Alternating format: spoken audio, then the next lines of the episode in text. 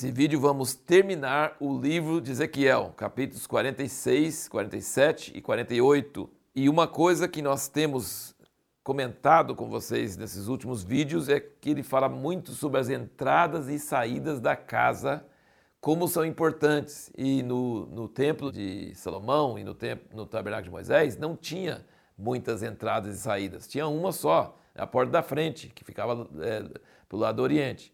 Mas nesse templo de Ezequiel tem de cada lado tem uma porta. Então tem porta de cada, cada um dos pontos cardeais. No capítulo 46, versículo 9, ele diz: Mas quando vier o povo da terra perante o Senhor nas festas fixas, aquele que entrar pelo caminho da porta do norte para adorar, sairá pelo caminho da porta do sul. E aquele que entrar pelo caminho da porta do sul, sairá pelo caminho da porta do norte.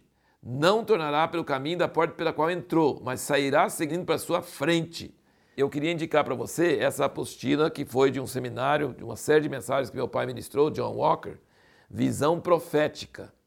Isso tem muitos assuntos interessantes, inclusive do livro de Daniel, as 70 semanas de Daniel, tem é, muitas coisas do Apocalipse. Então, estão três assuntos: cronologia, profecia e eclesiologia.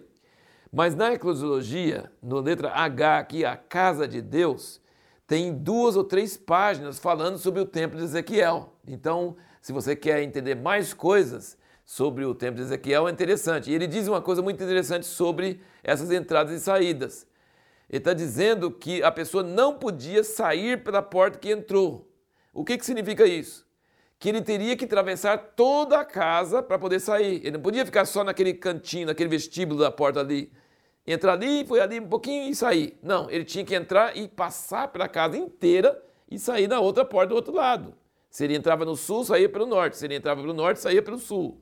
E aí, é, aqui nessa apostila, diz que isso significa que nós precisamos entender que a casa de Deus, a morada de Deus na terra hoje, inclui pessoas que pensam muito diferente do que nós, é, muitas igrejas diferentes, muitas linhas diferentes, muitas ênfases diferentes, e a casa de Deus tem que incluir todas elas. E a gente não pode ficar só na nossa comunidadezinha. Nós precisamos ter acesso a toda a riqueza que Deus colocou em toda a sua casa, em todos os outros irmãos de outras tendências, nós temos que passar pela casa inteira, né? entrar pelo sul, sair pelo norte, sair, entrar pelo norte, sair pelo sul. Então essa é uma interpretação que pode ajudar você a entender esse negócio das, das entradas e saídas da casa. E aqui, quando nós chegamos no capítulo 47, é uma das visões mais famosas de Ezequiel. As duas visões mais famosas de Ezequiel, que todo mundo conhece, é o Vale dos Ossos Secos e aqui o rio de vida que sai do trono de Deus. Sai debaixo do, do trono de Deus, lá na, lá na casa, e ele vai, sai dessa casa e vai para o lado do Mar Morto. E toda aquela região fora de Jerusalém é uma região desértica. E, e, e, nessa visão de Ezequiel, esse rio vai e leva vida aonde ele vai, começa a crescer árvores e prospera os peixes. E quando ele chega no Mar Morto, ele sara o Mar Morto. O Mar Morto hoje não tem vida nenhuma tem tanto enxofre que é um negócio que mata qualquer ser vivo. Mas quando chegar essa água viva, ele vai curar o mar morto. O mar já chama mar morto, vai chegar o rio da vida que vai curar o mar morto.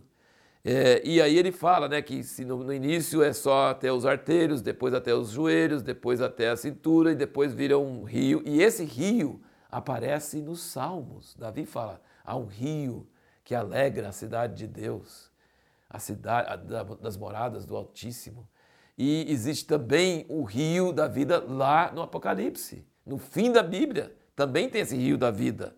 E tem a árvore da vida, tem o rio da vida. No, no Jardim do Éden tinha quatro rios, né? E aqui tem esse rio em Ezequiel, e tem o rio nos Salmos, e tem o rio no Apocalipse. E se fala da vida de Deus, da, da maravilhosa graça de Deus que sai do santuário. É uma coisa maravilhosa, essa visão do Vale dos Ossos Secos, essa visão do Rio da Água da Vida em Ezequiel são coisas maravilhosas. Vale a pena ler tudo sobre que você leu sobre o templo e não entender quase nada e ler esse aqui, você já fica já recebendo a vida e a graça de Deus. Interessante, só uma coisa, uma curiosidade, que no milênio nós não vamos comer carne, certo? Porque o boi vai deitar com o leão, né? Assim, com o cordeiro, não, os, os animais não vão comer carne, vão comer grama, vão ser vegetarianos e logo então os humanos muito menos, né? Não vai matar animais, não vai matar coisas, não vai comer carne. Mas vai comer peixe, porque diz que esse rio tem muito peixe, tem muitos pescadores. E Jesus, depois que ressuscitou, comeu peixe, né, junto com os discípulos. Não vai entender, né? Mas assim, você não vai comer picanha na vida, na vida do, durante o milênio, mas comer, comer peixe vai comer peixe. Então, não sei o motivo, mas aí são algumas curiosidades bíblicas. Aí quando ele passa para, né, começando a falar sobre a divisão da terra, é uma divisão dos, das tribos totalmente diferente do que na época de Josué, totalmente diferente. Mas tem uma coisa interessante que ele fala aqui, que não vai ter terra do outro lado do Jordão, onde fica hoje a, Jordânia, o país da Jordânia. Antes lá era Ruben e Gade e a meia tribo de Manassés, né, que ficaram naquele lado que era a terra de Og e Sião, rei né, dos amorreus não vai ter mais. Na, na, nessa visão de Ezequiel, é só entre o mar Mediterrâneo e o Rio Jordão. E aí vai ter faixas compridas assim, e não vai ter aqueles detalhes, aquelas porções que eles fizeram, não, vai ser tudo bonitinho. E a, e a cidade de Deus, a casa de Deus, vai ficar bem no meio com os sacerdotes, com o rei, vai ter tudo organizadinho, tudo arrumadinho. E essa cidade que ele fala aqui, ela é bem parecida em alguns aspectos com a cidade que João viu no Apocalipse descendo do céu, que é a Nova Jerusalém, que tem 12 portas e as portas são as 12 tribos de Israel. E é o que tem aqui também, as portas da cidade. Então tem muita coisa que a gente não entende, mas tem grandes mistérios, grandes coisas que no dia certo, na hora certa, Deus vai revelar para nós. Tenho certeza, quando a gente precisar de saber, a gente vai ficar sabendo. Deus vai revelar para seus servos as coisas, por que, que esse templo está aqui na Bíblia e quais são os significados de muita coisa que a gente não entende. Mas a pergunta que nós fizemos no último vídeo foi: de toda essa visão complicada do templo de Ezequiel, qual a coisa mais importante? Nós comentamos no capítulo 43, versículo 7, que Deus falou: Eu vou morar no meio de vocês para sempre. Na condição que vocês não colocam seu nome perto do meu nome, seu umbral perto do meu umbral. Separa, honra meu nome, não coloca seu nome perto do meu nome. É isso que ele falou, a condição. Ele falou assim: Este é o lugar do meu trono, lugar das plantas dos meus pés, onde habitarei no meio dos filhos de Israel para sempre. E aqui no fim do livro de Ezequiel, o último versículo, ele falando sobre os 18 mil povos terá ao redor, e o nome da cidade desde aquele dia será Jeová Samá. Que significa Jeová está ali? Então, de tudo, se você não entendeu quase nada, do templo de Ezequiel. Uma coisa precisa entender: qual a coisa mais importante? Que Deus vai morar ali para sempre. Deus vai cumprir seu sonho. Qual o sonho de Deus? Eles serão meu povo, eu serei o seu Deus. Esse é o sonho de Deus.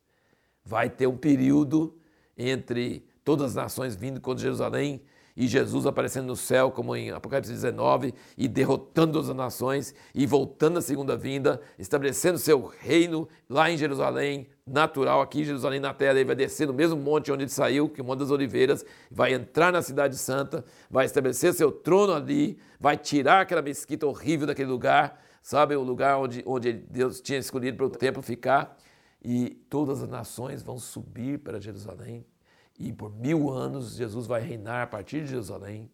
E no fim dos mil anos, aí vai descer a nova Jerusalém do céu, vai ter novos céus e nova terra, e aí não vai existir mais morte, porque a morte já vai ser destruído, e, e o nome será: O Senhor está ali, Jeová está ali, Jesus, o filho de Davi, vai reinar eternamente, e a igreja e Israel vão ser eternamente unidos, um mesmo povo, a mesma nação de Deus, mesma oliveira, vai ser maravilhoso. Então, assim terminamos o livro maravilhoso de Ezequiel, com tanta coisa emocionante, impressionante, nós terminamos assim. A pergunta que nós vamos responder no próximo vídeo é: qual a importância do livro de Daniel no contexto da Bíblia inteira?